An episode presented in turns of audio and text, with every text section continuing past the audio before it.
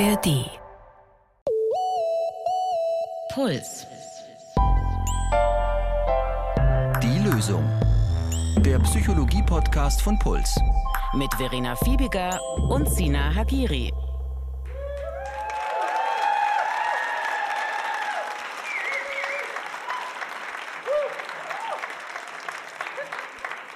Herzlich willkommen zur Lösung mit einer Sonderfolge heute live vom Puls Open Air auf Schloss Kaltenberg.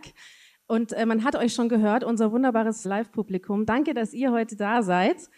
Und natürlich ähm, danke auch an Sina Hagiri, Verhaltenstherapeut, führt uns heute hier durch. Und natürlich danke auch an Phoebe, an Verena Fiebiger, unsere Moderatorin und Journalistin. Und äh, auch von mir. Hallo an euch und schön, dass ihr dabei seid.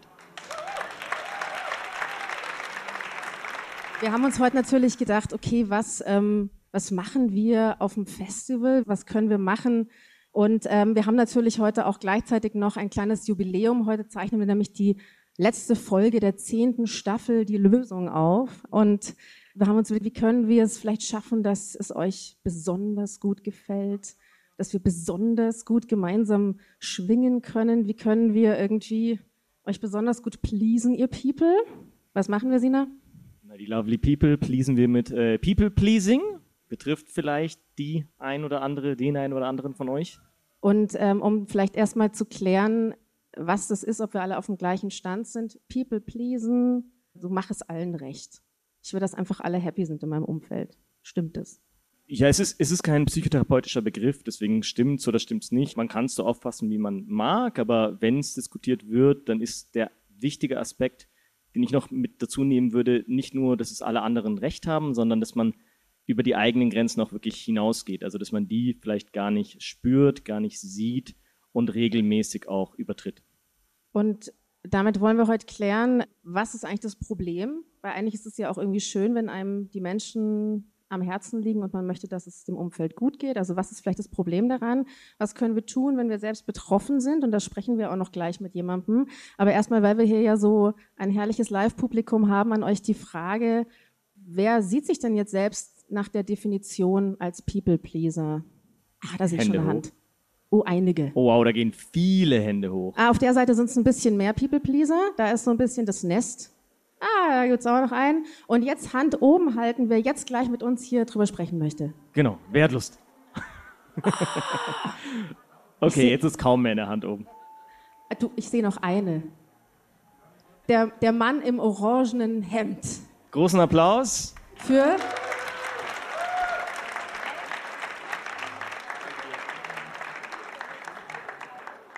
Herzlich willkommen, Friedel Hallo. Achten.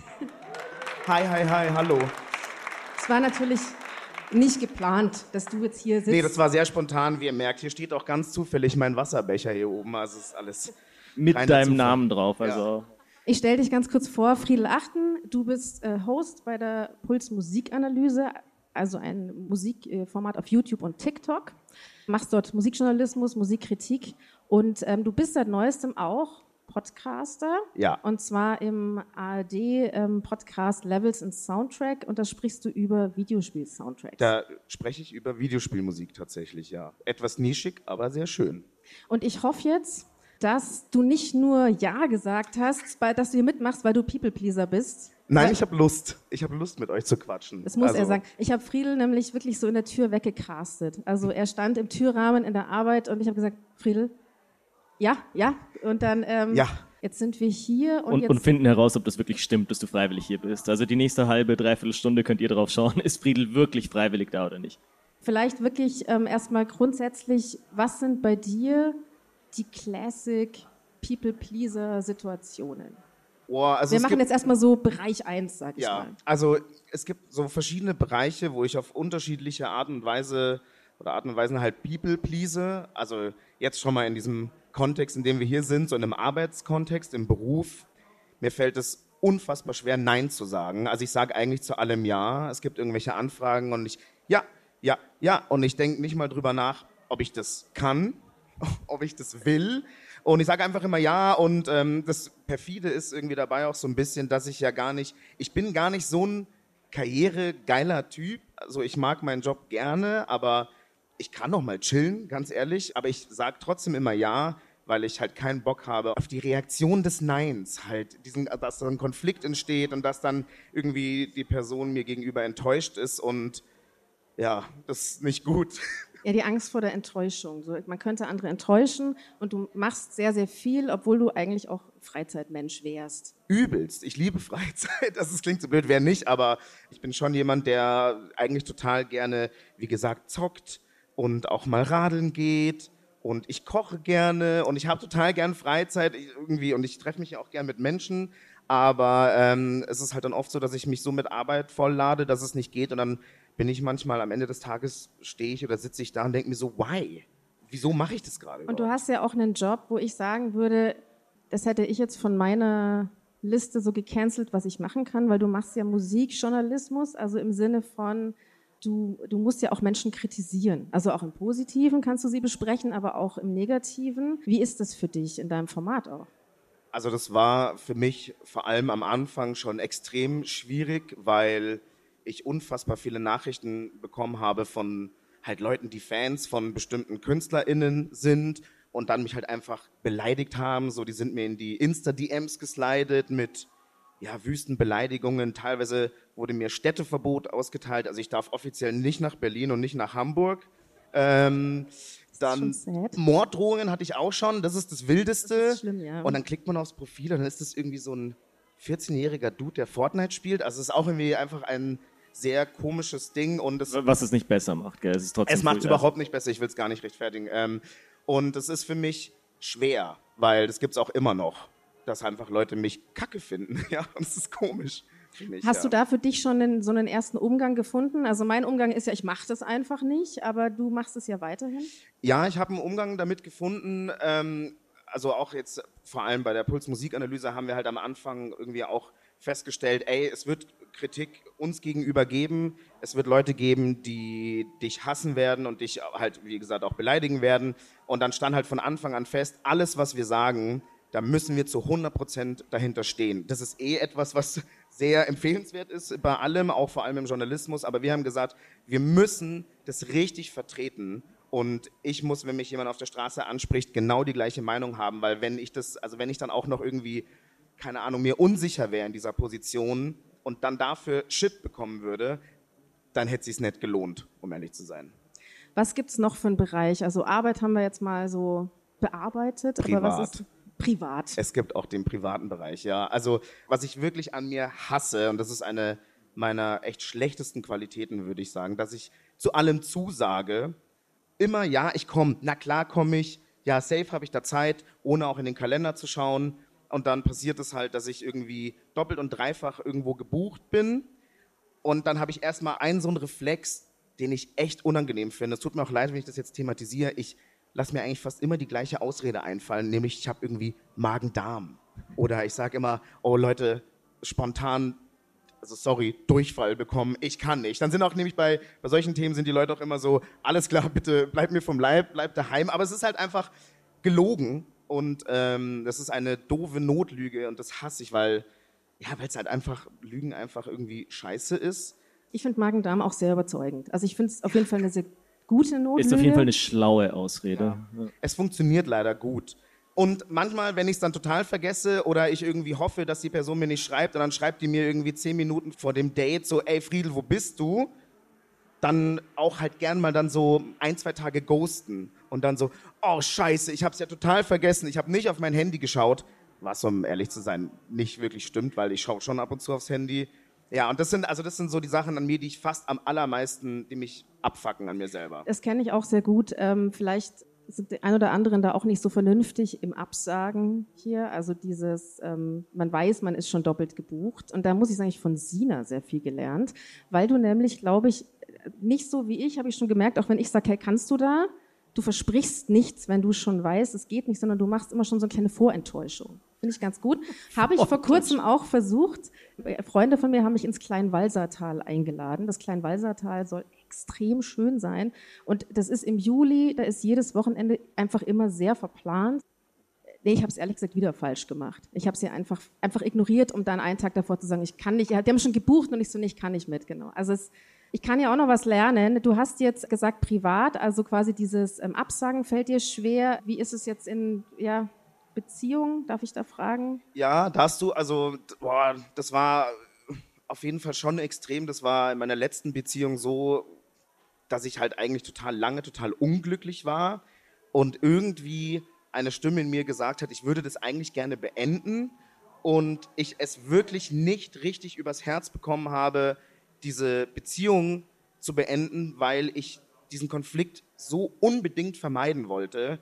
Das hat aber dazu geführt, dass ich unglücklich bin, mein Gegenüber unglücklich war und das war richtig schlimm und ja, das war heftig. Ich konnte es nicht. Einfach auch die Enttäuschung und alles so, das hätte ich nicht ertragen einfach. Das ist irgendwie ein bisschen, ja, ein bisschen hart. Aber es gibt jetzt auch irgendwie so Szenen, die sind zwar nervig, aber die sind nicht so schlimm. Zum Beispiel halt in zwischenmenschlichen, freundschaftlichen Beziehungen, dass ich halt dann manchmal dazu tendiere, nicht wirklich zu äußern, was ich gerne machen möchte. Also so oh. im Urlaub zum Beispiel, dann ist man irgendwo auf einem äh, Städtetrip. Ich muss jetzt aufpassen, was ich sage, weil hier sind auch ab und zu Leute, mit denen ich schon in diesen Urlauben war und hoffentlich nochmal sein werde. Aber Friedel hat ähm, sich krass mitgeschleift gefühlt. Äh, nein, er das stimmt überhaupt nicht. Es war ein sehr schöner Urlaub. Aber dann zum Beispiel dann fällt sowas wie, ich will zum Buckingham Palace, jetzt vor kurzem in London, und dann denke ich mir halt, eigentlich will ich da nicht hin. Ich war da schon, ich finde die Royals kacke, ich habe eigentlich überhaupt keinen Bock. Und dann lasse ich mich aber irgendwie mitschleifen. Ich hätte auch einfach sagen können, nein, ich bleibe daheim, ich trinke einen Kaffee, ich mache was anderes Schönes, aber ich krieg's nicht hin, weil ich dann auch so eine gewisse FOMO halt dann auch habe. Ich denke mir halt auch schon so, ja, könnte vielleicht ja, vielleicht kommt die Queen ja doch nochmal, also jetzt nicht mehr, sorry, ähm, aber also, also vielleicht passiert irgendwas Interessantes. Am Ende ist wahrscheinlich Megan, Megan und Harry kommen vielleicht wieder. Ja, vielleicht. Wie ist es dann, wie fühlst du dich in so einem Urlaub? Also ich hatte einmal die Situation, ich weiß aber nicht, ob ich das schon, wahrscheinlich habe ich es auch schon mal erzählt. Ich bin mal mit Freunden die ganze West Coast runtergefahren, fünf Wochen in einem Auto. Wir mussten immer irgendwie diese Mittagspausen, alle haben irgendwie bestimmt und ich war irgendwann, bin einfach so ausgerastet ist zu viel, aber so war richtig sauer, bin so pampig geworden. Wie bist du dann als People Pleaser, wenn es dir dann reicht? Ich kann ja nicht sauer sein als People Pleaser, weil dann bin ich ja unangenehm. Deswegen verkrieche ich mich, glaube ich, so in mich rein und versuche dann dann doch irgendwie, wenn ich merke, so ich muss jetzt die Reißleine ziehen, dann versuche ich halt irgendwie mich zurückzuziehen, nach Hause zu gehen oder halt in den. Ich brauche dann Ruhe vor allem. Ich brauche dann auch eine gewisse Isolation und ich bin dann auch einfach gerne alleine, wirklich alleine für mich und ähm, brauche das dann auch, ja. Ist es so typische Situation, Sina?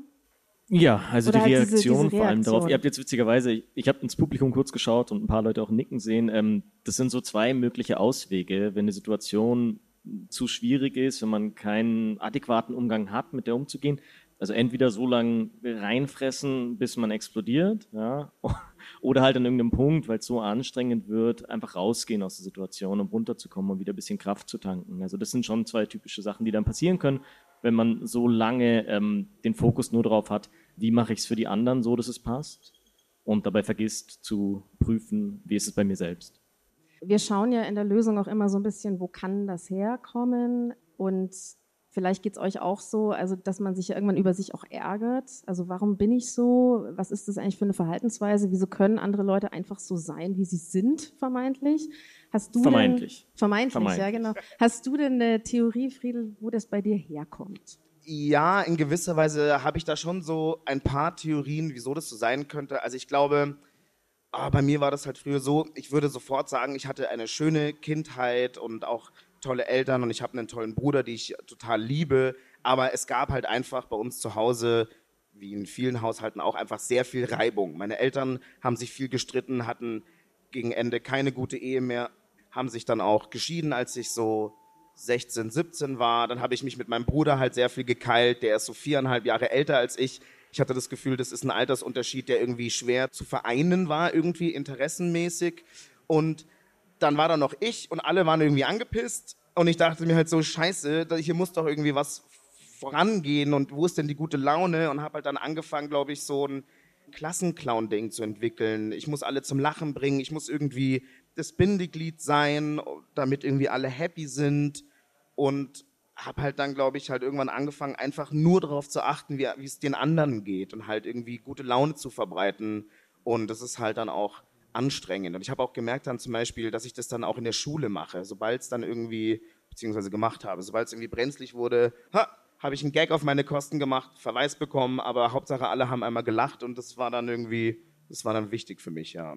Du hast auch gesagt davor schon zu mir mal, dass es viele Konflikte gab, also auch wegen der Schule, dass du Ja. eigentlich bessere Schüler hättest sein können Ja. oder es gab viel Ärger und äh, dass du das irgendwann entschieden hast, ich will keine Konflikte mehr haben. So. Ja, auf jeden Fall. Irgendwann hatte ich auch das Gefühl, weil, also, ich war halt einfach total scheiße in der Schule und ich hab's gehasst. Also ich habe die Schule wirklich verabscheut. Ich weiß nicht wieso, ich denke da heute noch oft drüber nach, wieso ich die Schule so kacke fand und ich, Ich bin da immer noch auf mies. so einer Art äh, Reise, um das zu, herauszufinden, aber ich, ich hatte Schwierigkeiten in der Schule.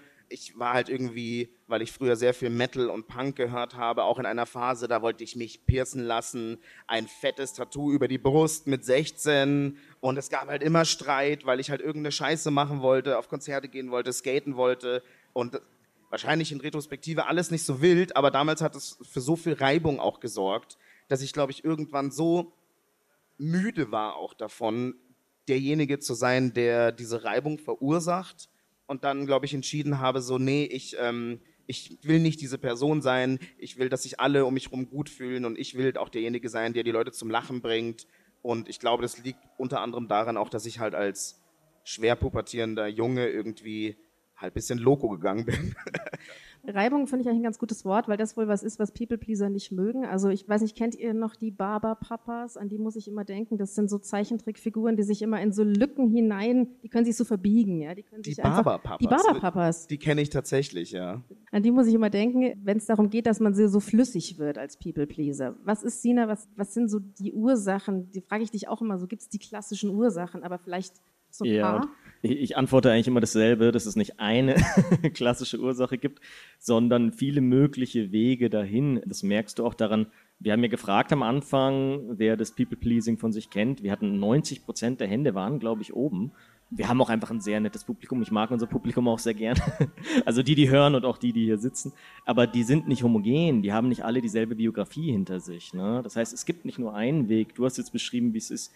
Klar, wenn man ähm, viel Konflikt ausgesetzt gewesen ist, der auch nicht konstruktiv ablaufen konnte. Also wenn man es nicht erlebt hat in der Familie oder wenn man Glück hatte, irgendwie früh im Freundeskreis schon, dass Konflikte produktiv sein können, dass es danach besser ist als vorher. Wenn man dieses Vertrauen darin nicht gewonnen hat, dann ist Konflikt natürlich was Bedrohliches, immer.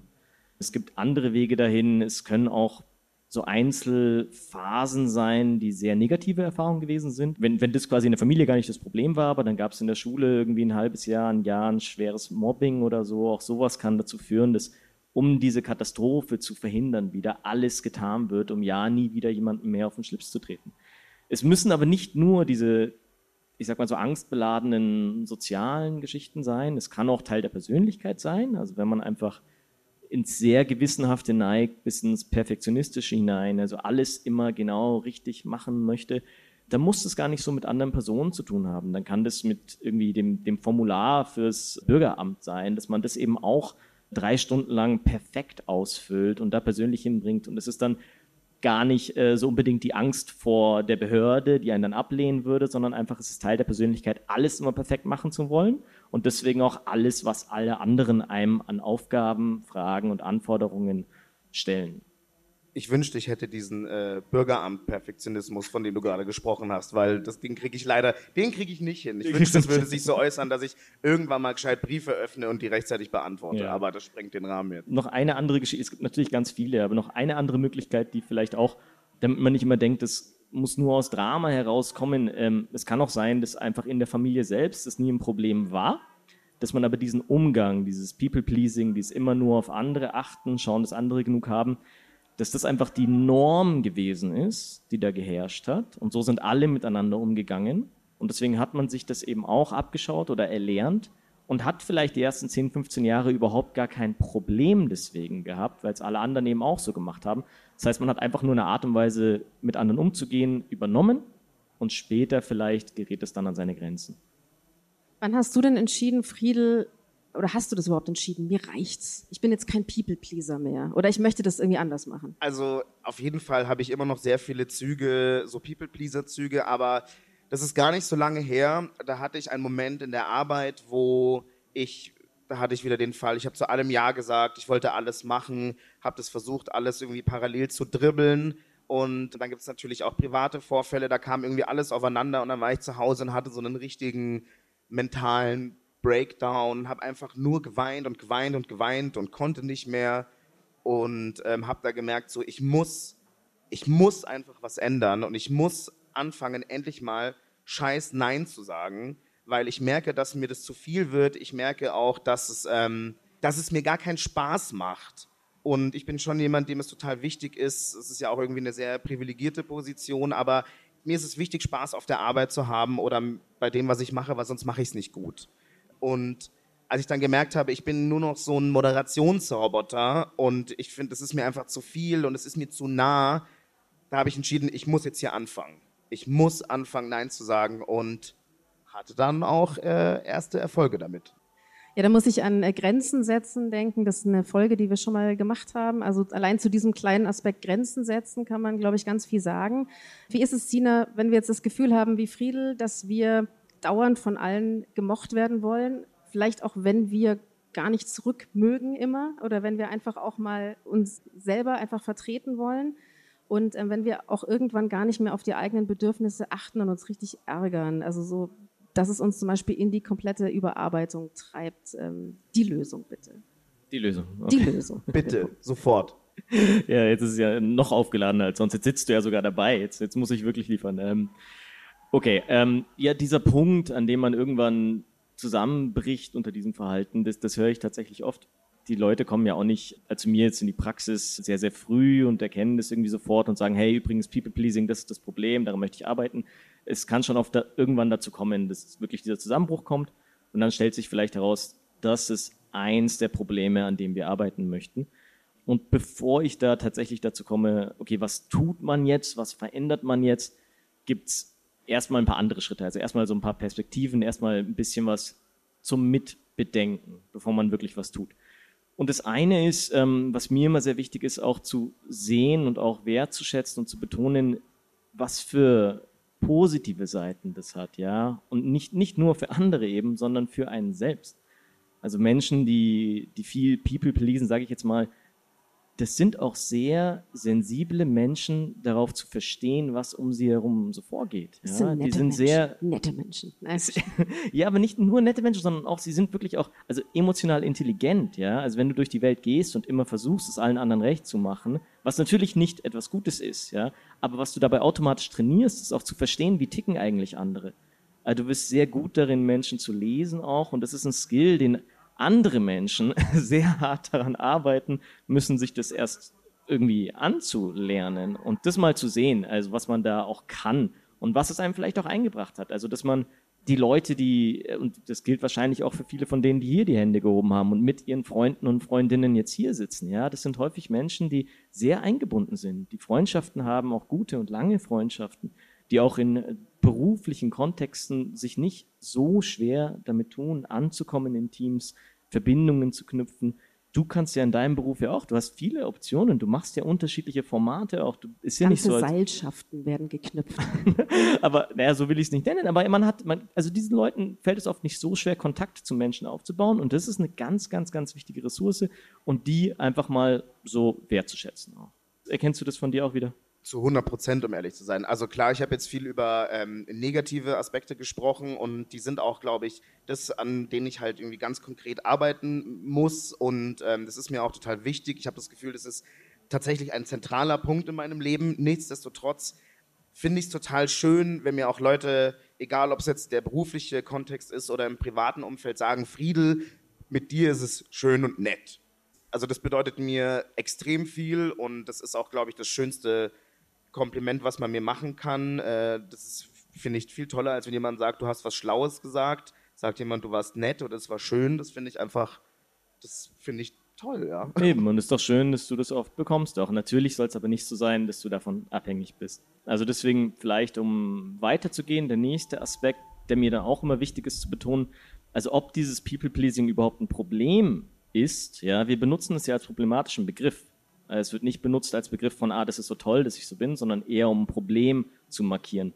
Aber eigentlich kommt das nur auf den Kontext an, ob das überhaupt ein Problem ist. Also wenn in einem Freundeskreis, wenn in einer Familie oder auch gesellschaftlich eine Gruppe von People-Pleasern aufeinander trifft, hat keine von diesen Personen ein Problem. Ich kann es jetzt nur aus meinem Hintergrund erzählen, wenn du im Iran irgendwie, wenn, wenn, du da Taxi fährst, ja, wenn du im Iran Taxi fährst und am Ende aussteigen willst und fragst, was es kostet, dann sagt der Fahrer oder die Fahrerin, äh, ja, für dich aufs Haus. Ne? Und dann musst du halt erst fragen, nee, nee, nee, komm, was kostet es ehrlich? Und dann geht es dreimal hin und her und dann darfst du bezahlen. Es ist genauso, wenn du im Hotel auscheckst und so, ah, bist eingeladen und so, muss dreimal hin und her gesprochen werden. Und dann ist es kein Problem, wenn beide dieses Verhalten verstehen. Ich verkacke das jedes Mal, wenn Sina und ich, wir treffen uns ja häufiger, um, um Folgen vorzubereiten.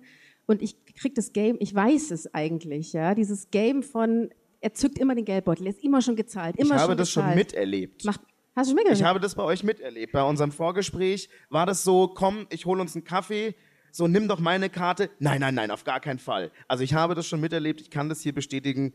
Dynamik Nein, habt nein. ihr beide, das stimmt. Nee, nee, nee, nee, das passt schon, das kriegen wir schon hin, das funktioniert schon gut. Und das ist genau das, was ich sagen will. Dort, wo es funktioniert, ist es kein Problem. Also ich will nur sagen, wenn Leute von sich sagen, ich bin People-Pleaser, People-Pleaserin, dann seid nicht ihr das Problem. Ihr habt eine Art von Verhalten und wenn jemand anders da nicht mitspielt, man könnte auch sagen, vielleicht ist ja die andere Person das Problem. Oder man sagt, so wie ich es präferiere, da passt halt was nicht zusammen und dann gibt's halt Leid, was daraus entsteht. Und dann kann man eben, anstatt zu sagen, eins von beiden ist schlecht, zu sagen, okay, schauen wir, dass wir, wenn jetzt der People-Pleaser oder die People-Pleaserin bei mir in der Praxis ist, schauen wir, wie wir die Optionen erweitern können, dass du auch mit den Leuten einen guten, funktionierenden Kontakt hast, bei dem du nicht zu kurz kommst. Da würde mich noch ganz kurz interessieren, Friedel, weil du vorhin, das fand ich ganz eindrücklich, gesagt hast, du hast sogar mal nicht Schluss gemacht, weil du die andere Person nicht enttäuschen wolltest. Hast du quasi auch jetzt, weil du hast gesagt, im Arbeitskontext kannst du schon ein bisschen besser Grenzen setzen. Wie ist es privat auch? Ich habe da immer noch, glaube ich, vor allem Probleme jetzt so in einem irgendwie freundschaftlichen Kontext. Da hatte ich ja immer noch dieses, ich sag zu allem zu und vergesse dann abzusagen oder fabriziere wieder die komische Magen-Darm-Lüge. Ähm, das ist was, aber zum Beispiel in meiner Partnerschaft ist es viel besser geworden und ähm, da fällt es mir auch viel leichter inzwischen zu sagen, das ist wirklich ganz klar etwas, was ich möchte. Hier ist meine Grenze, das ist mir wichtig. Das ist ein Prozess und es hat auch ein bisschen gedauert und ich würde auch sagen, das ist auch ein Prozess, der immer noch weitergeht, aber ähm, es hat mir da krass geholfen, diese, also so blöd es klingt, diese schlechte Erfahrung, die ich in der Beziehung davor hatte, hat mir extrem geholfen, äh, um es in der nächsten besser zu machen. Ich glaube, so schlimm es war, hat es dann dazu geführt, dass ich jetzt das besser mache und es mir besser geht. Ja, und dass es vielleicht auch was Gegenseitigeres geworden ist, denn wenn beide sich ein bisschen pleasen, dann ist es auch äh, angenehmer oder dann kann man vielleicht auch leichter eine Grenze setzen, wenn der andere es auch leichter zulässt. Genau, du hast gerade gesagt, Sina, dieses wir als People Pleaser müssen wir quasi Skills dazu. Ja, müssen, müssen, müssen, sage Ja, ich ja nie, ist aber können, können. Genau, das wäre so ein bisschen der dritte Aspekt, be bevor ich dann irgendwann tatsächlich anfange, am Verhalten was zu machen. Das, der dritte Aspekt ist, dass dieses People-Pleasing, dass ich das nicht so kontextualisieren würde im Sinne von, ähm, das muss weg. Weil, wie gesagt, es gibt Kontexte, da ist es wunderbar. Es hat auch viele Vorteile, es ist ein Skill eigentlich. Sondern eher zu sagen, es muss was anderes dazu. Es müssen Optionen dazu. Addieren. Ja, Das ist der, weil Fach, nämlich, ist der Fachausdruck, additiv. Das, ich möchte jetzt auch mal hier einen Begriff etablieren. Additiv dazu. Nee. Ja, was, also, ich, was du meinst, ist, ähm, dass das Gehirn, das ist auch was, was man auf einer neurobiologischen Ebene auch so mittlerweile weiß und anschauen kann, dass das Gehirn einfach additiv funktioniert. Wenn ich euch jetzt irgendwie eine Zahl sage, wenn ich jetzt 17 sage, dann kann ich mich auf den Kopf stellen und machen, was ich will. Ihr werdet das nicht vergessen. Ich kann nicht etwas löschen aus eurem Hirn, weil ich das möchte. Und deswegen funktioniert auch der bei weitem allergrößte Teil der Psychotherapie nicht so, dass man versucht, irgendwas wegzukriegen, sondern dass man versucht, etwas hinzuzugeben. Danke, das wollte ich nochmal klar machen hier. Aber es, äh, genau, es ist eben die Frage, wie schaffen wir das? Weil das ist natürlich nicht einfach. Was man dann eben machen kann tatsächlich ist, oder was der Weg dahin ist, neue Optionen zu etablieren und aufzubauen, ist natürlich neue Erfahrungen zu machen. Also neues Verhalten auszuprobieren und dann gute Erfahrungen zu machen. Und damit das klappt, muss das gut vorbesprochen und gut, muss es nicht, aber wenn ich jetzt mit jemandem arbeite, schaue ich, dass es gut vorbesprochen ist und gut geplant ist und ähm, der Hinweis, den ich da immer gebe, ist, ich würde nicht neues Verhalten in schwierigen Situationen ausprobieren. Also nicht, wenn es jetzt in der Arbeit die ganze Zeit ein Problem war und da hat man eh schon einen Konflikt mit Chef, Chefin, Kollege oder Kollegin, dann dort das erste Mal, wenn der nächste Streit ist oder die nächste Situation, dann zum ersten Mal Nein sagen. Nee. Weil wenn das schief geht, kann es dafür sorgen, dass die Motivation danach äh, schwierig wird und man es erst wieder aufbauen muss. Ich würde eher entweder in einfachen Situationen üben und das kann man halt machen, indem man sagt, ich suche mir eine gute Freundin, einen guten Freund, Partner, Partnerin oder so und man bereitet die auch vor. Das ist auch okay. Man kann denen sagen, hey, pass auf, ich versuche in nächster Zeit mal mehr abzusagen, so ganz generell und äh, bei dir traue ich mich das vielleicht. Deswegen wird das vielleicht bei dir passieren. Genau, hoffe, das ist cool. Und dann, also auch vielleicht Leute dann nicht wegghosten, weil einem alles zu viel ist, sondern man kann einfach sagen, ich versuche jetzt gerade ein bisschen auf mich zu achten, es ist mir gerade zu viel, aber jetzt generell. Genau, und das nicht, nicht erst bei der Absage zu machen, sondern schon vorher, in einem Moment der ganzen, so, hey, übrigens beim Kaffee trinken, hey, in nächster Zeit, ich, ich versuche öfter Nein zu sagen, kann sein, dass dich trifft, weil wir sind so gut befreundet, ich weiß, wir laufen da nicht weg voneinander. Und da hilft es auch, wenn man sich in der Freundschaft sicher ist. Also das ist zwar unfair, weil man oft mit den Leuten oder mit den Menschen, mit denen man am engsten ist, irgendwie dann diese irgendwie Experimente in Anführungszeichen ausprobieren muss. Aber man weiß halt, die halten es aus und das ist halt, deswegen ist halt auch eine Freundschaft so irre viel wert und so wichtig, dass man das halt auch einfach aushält, ja. Und wenn man die darauf vorbereitet, wenn man es ihnen sagt, die halten es zum Teil nicht nur aus, meine Patienten sind dann oft total überrascht, die freuen sich dann auch für einen, weißt du? Wenn du die eben mitnimmst und es ihnen vorher sagst, hey, das ist für mich wahnsinnig schwierig und ich versuche das zum ersten Mal auszuprobieren und dann bemerken sie, dass du das gerade tust, reagieren sie oft, also wenn Schön, dass du mir abgesagt hast ja, zum Bier genau. trinken. Geil, ich genau. bin jetzt hier alleine. Richtig gut. Eben. Und das ist eben das eine. Man kann es bei sehr stabilen Beziehungen probieren. Das ist die eine Übungsmöglichkeit. Die andere ist, dass man sich sehr irrelevante Beziehungen aussucht, weil da gibt's da gibt's nicht so viel zu verlieren. Das ähm, klingt jetzt so hart, aber ich glaube, du meinst, wo man sich sowieso nur kurz im Leben begegnet. Genau, ich meine im Restaurant, ist nicht im Stammrestaurant, ähm, wo man dann Gericht A bestellt hat und dann doch Gericht B bekommen hat, den, den Salat, wo dann doch irgendwas drin ist, was man nicht verträgt oder nicht wollte. Das ist eine super Gelegenheit, auf die man sich dann freuen kann, vorher schon, so hoffentlich kriege ich das falsche Essen, weil dann kann ich das zurückgehen lassen. Habe ich noch nie in meinem Leben gemacht. Echt jetzt? Ich habe noch nie Essen zurückgehen lassen, weil es falsch war. Noch nie in meinem Leben. Immer, ja klar, ja, schau, Friedel. Wirklich, weil ich auch, das ist äh, wirklich, das ist Ich bin zwar Vegetarier, aber her mit der Fleischwurst. Ja, aber das äh, wirklich, ich weiß es nicht, was es ist, aber ja. das fällt mir vor allem in diesem lustige, dass wir, also lustig, dass wir darüber sprechen, vor allem in diesem Restaurant-Kontext bin ich absolut äh, devot fast schon. Also immer so, ja, ich esse es schon. Ich weiß nicht wieso. Ich, ich fand es nur witzig, weil du gesagt hast, ich weiß nicht, was es ist. Wir haben, also. Ja. Scheiße, ja. Ja, genau, es ist das. Und aber genau deswegen, die gute Nachricht, beim nächsten Mal kannst du da testen. Oh, hoffentlich, das wäre echt mal schön. Ich habe auch noch eine Frage an Dina, weil ich habe ähm, hab mir gerade irgendwie auch noch eine Sache gedacht und ich wollte mal schauen, wie du das äh, siehst. Mir hilft es manchmal in diesen Situationen, mich in das Gegenüber zu versetzen und auch zu denken, wie könnte denn mein Nein jetzt ankommen und halt auch mal überlegen, wie ist es denn, wenn man selber Absagen bekommt? Also wann im Leben geht man denn schon so aus der Haut und denkt sich, oh, dieses Arschloch hat mich versetzt. Also das passiert ja eigentlich nie. Meistens ist es ja völlig okay, wenn jemand absagt und seine Gefühle artikuliert. Und ich glaube, manchmal muss man diesen irgendwie, keine Ahnung, diesen Transfer machen und sich denken, wenn ich jetzt absage, ist es überhaupt kein Problem. Die Welt geht nicht unter. Vielleicht juckt's auch einfach keine Sau.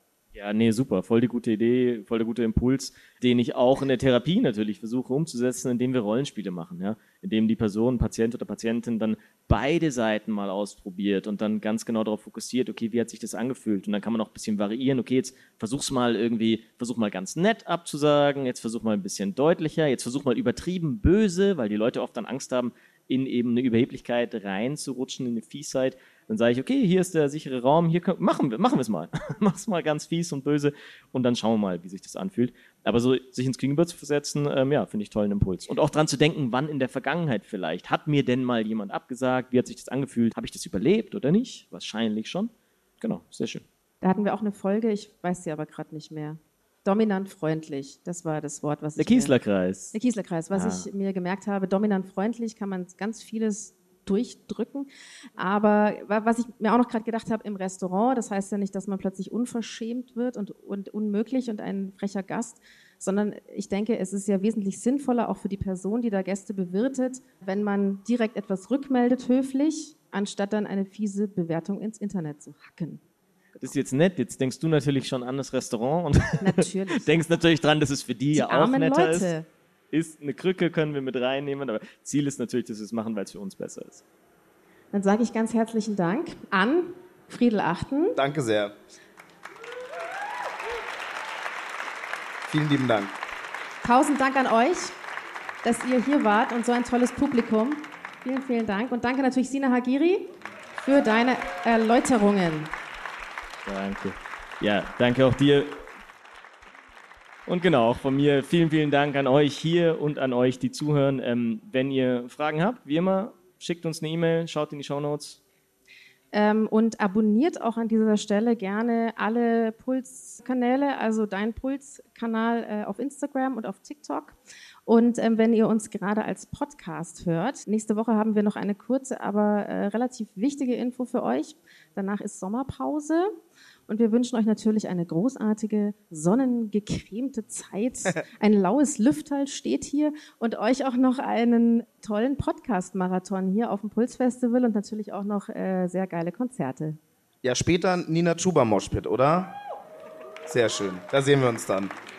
Äh, und abonniert die Lösung, dann wisst ihr natürlich, ähm, wann wir wieder loslegen. Die Redaktion hatten Alexander Loos und Marion Lichtenauer. Produktion Hanna Meyer. Es gibt nicht die Lösung. Aber jeder Schritt. Danke. Puls.